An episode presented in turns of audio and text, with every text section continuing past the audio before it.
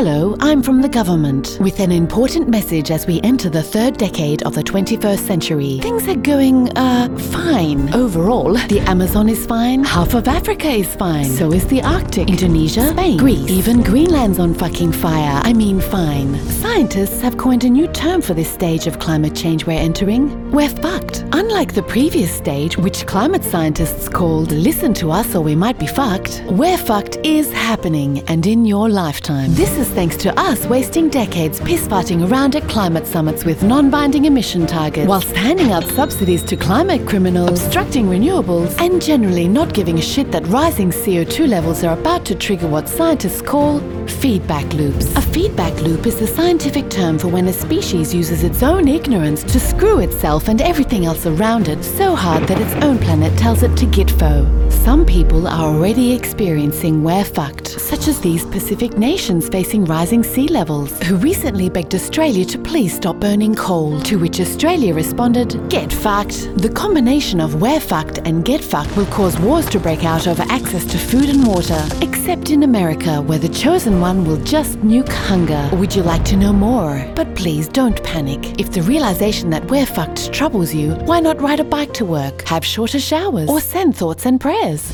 Just don't join the global climate strike this September or Extinction Rebellion in October, because a sustained collective movement would force us to take drastic action and turn this ship around, which might just be doable if enough of you demand it. Or you could go to Area 51 and demand to see the aliens, in which case, we're definitely fucked. This has been a message from your local government franchise, authorised by the Department for Going Gentle into that good night.